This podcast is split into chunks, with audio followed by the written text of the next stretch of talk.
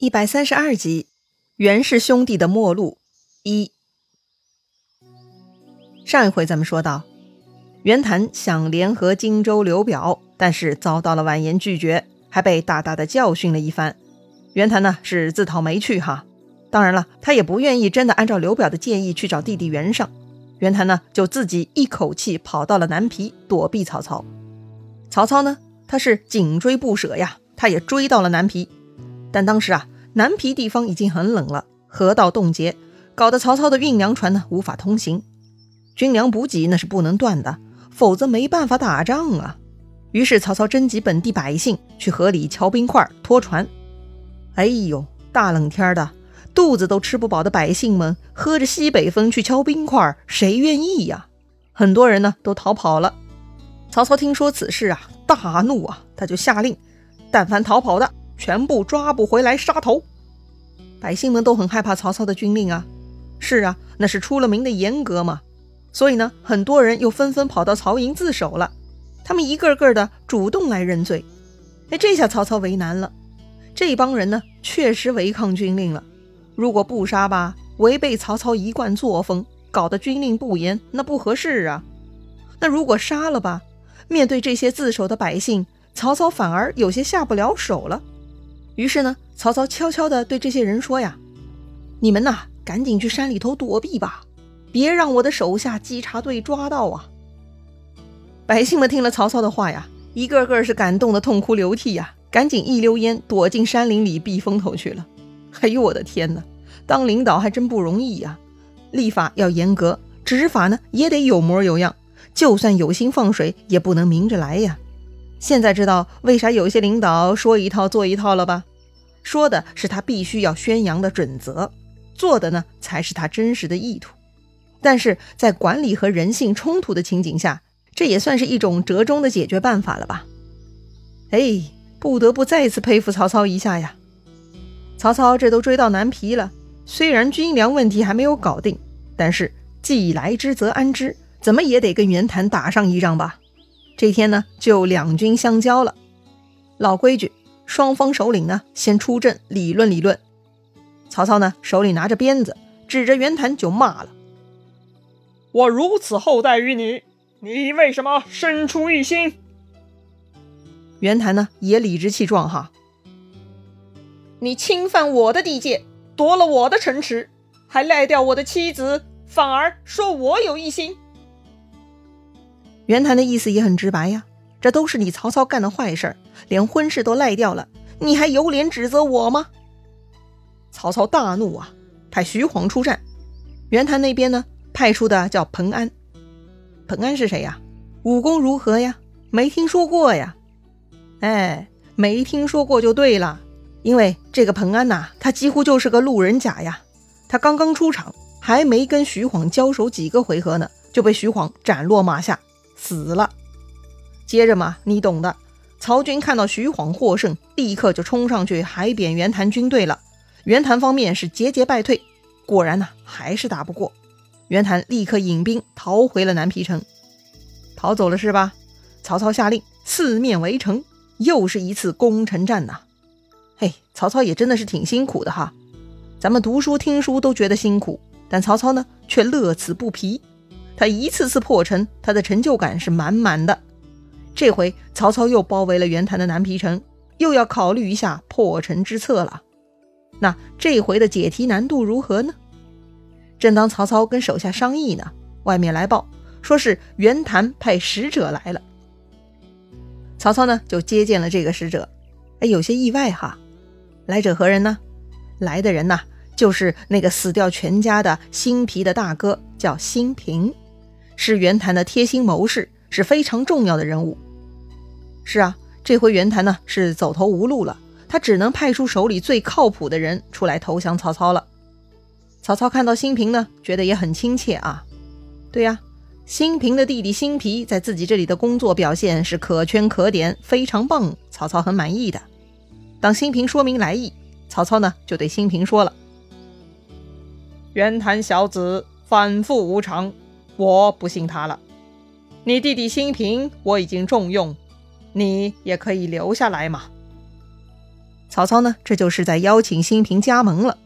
但是兴平跟弟弟是不一样的，他说呀：“丞相诧异，我闻主贵臣荣，主忧臣辱。我侍奉袁氏很久了，怎么可以背叛他呢？”哎呀，可惜了，又冒出一个忠贞的。曹操呢，已经被袁氏忠臣拒绝过好几次了，也是比较有经验的了哈。所以曹操也不勉强兴平，就让他回去了。于是兴平呢，就回去报告袁谭，说曹操不肯纳降。袁谭听了呢，他就生气了。这个兴平工作能力是很强的，居然轻易妥协，说事情没办妥。哼，八成是心怀二心，没有尽力呀。所以呢，袁谭就劈头盖脸的骂了兴平一顿，说他弟弟兴皮投靠了曹操，骂兴平呢也不是好东西，有二心。哎呀，冤枉呀！这可把兴平给冤枉死了。兴平刚刚拒绝了曹操，表明自己忠贞志向，这个袁谭怎么可以如此冤屈兴平呢？兴平啊，一下子气满填胸，他就昏厥于地了。袁谭没想到哈。自己这么一骂，居然把心腹大臣给骂晕过去了。想来呢，有些不妥，赶紧让人把兴平扶下去休息哈。可是啊，后悔已经来不及了。这个兴平呢，出去了还是没能喘过气来，居然不一会儿就死了。哎呦，我的天哪，这就是正宗的冤死啊！本来人家兴平跟袁谭奔波操劳已经很惨了，他满心牵挂袁氏，拒绝曹操的 offer。居然还被袁谭给臭骂，自尊受伤，委屈，操劳疲惫，一下子呢，所有的负面东西都涌了上来，兴平就气血攻心，早早离世了。嘿，也真够悲催的哈！袁谭看到兴平死了，后悔不已，郁闷了半天。那投降是不行了，那该如何是好呢？这个时候，袁谭手下仅存的另一个心腹郭图啊，他就给袁谭出主意了。困在城里呀，军粮吃光，那就是个死，不如索性一决死战吧。但是论人数，援军在下风，所以呢，郭图建议让百姓在前面当人肉盾牌，军队跟在后面，这样可能呢还有突破的机会。哎，这一招跟之前守邺城的沈沛计策是有些类似的哈。这种拿百姓当人肉盾牌的呢，都是下作手段，也不会有好结果的。但是袁谭穷途末路，也没有更好的办法呀，他就采纳了郭图的意见。第二天，南皮城内的百姓啊，每个人都扛上了刀枪，被袁谭军队逼着率先冲杀出去，先发制人，攻打曹军营寨。一开始，曹军呢还真的被打懵了，本以为袁谭被困在城内，肯定是坚守为主的，没想到袁谭还敢出城先动手，曹军一时啊没有反应过来。加上袁谭军队呢，驱使百姓出城的时候啊，所有人都大喊大叫，声势浩大，还真的挺唬人的哈。所以呢，从大清早打到中午，双方是一片混战，虽然杀人遍地，但双方居然呢还只是打了个平手，并没有分出胜负。当然，袁谭这边被杀的呢，主要是百姓，军队躲在百姓后面偷鸡呢。曹操看双方势均力敌，那肯定不行的。于是呢，曹操亲自上山击鼓助威。曹军将士看到丞相亲自击鼓，一个个是士气大振，奋力向前。终于呢，情势有所变化，袁谭的军队啊开始败退了。就在这个混战的过程中呢，袁谭呐居然被曹洪给乱刀砍死了。哈！郭图当时就在袁谭附近，他发现主公被砍死了，吓得赶紧逃跑，不敢再恋战了。但是。郭图此时呢，又进入了乐进的视线了。乐进呢，拈弓搭箭，就把郭图连人带马射落下了城外壕沟。哈，也死了。好了，主要人物都死了，援军是没得打了，剩下的呢，就都投降了。于是啊，曹操带兵进入南皮城，安抚百姓，收拢军士。至此呢，袁谭势力算是消灭干净了。曹操下令将袁谭的首级割下。悬挂于北门示众，如果有谁敢哭，那就砍了他。果然呐，这条命令颁布以后呢，没有人敢为袁谭哭丧。还记得当年倒行逆施的董卓吗？他死了以后呢，该是人人称快哈，却偏偏有大博士蔡邕替他哭。这个袁谭罪孽跟董卓是完全没法比的，不至于有那么多人恨他哈。但是呢，他也没啥功德值得别人去替他哭吧？嘿，咱们这个还真猜错了哈。袁谭呢，他也有人哭。这个人呢，专门跑到城门下袁谭的脑袋下面去哭泣。哦，谁呀？胆子不小啊！又是个死硬分子吗？躲在家里哭一下，祭奠一下不好吗？为啥非要跑到城门下最显眼的位置哭呢？对呀，之前分析蔡邕的时候，咱们也说过哈，在家哭没有意义，到外面违抗曹操命令哭，那才能显示哭的这个人心中有大义呀。那说了半天，这个人是谁呀？哼，这个人呐，其实呢是原来青州别驾，名叫王修，他呀很忠正。之前在工作中，哈，他劝谏袁谭呢，得罪了袁谭，被袁谭给开除了。虽然如此啊，他还是对袁谭忠心耿耿。所以这回听说袁谭死了，这个王修呢，就跑来哭祭袁谭了。当官兵把这个王修带去见曹操，曹操听说了王修的这个背景，哈，他也觉得奇怪呀。既然都被袁谭开掉了，他怎么还会跑过来哭袁谭呢？曹操就问王修了。你知道我的命令吗？曹操很怀疑王修并不知道自己的命令，哈，不知情才去哭泣，这才说得通嘛。但是这个王修啊，却点点头，他说：“知道。”曹操又问：“你不怕死吗？”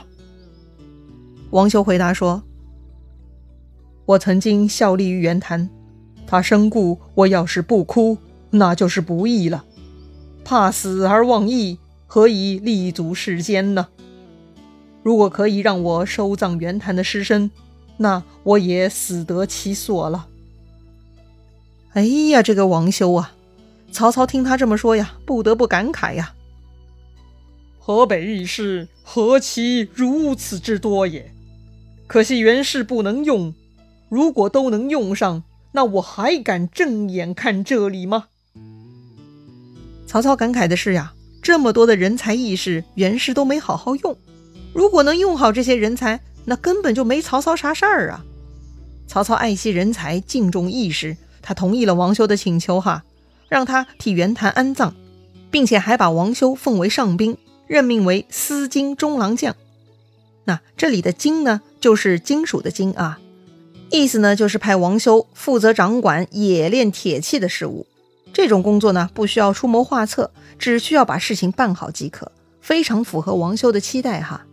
但曹操呢，还是试探了一下王修，问他：“如今人上投了袁熙，有什么办法搞定他们呀？”王修呢，看了曹操一眼，低下头，默不作声。是啊，这种问题，你让王修这种忠臣怎么回答呢？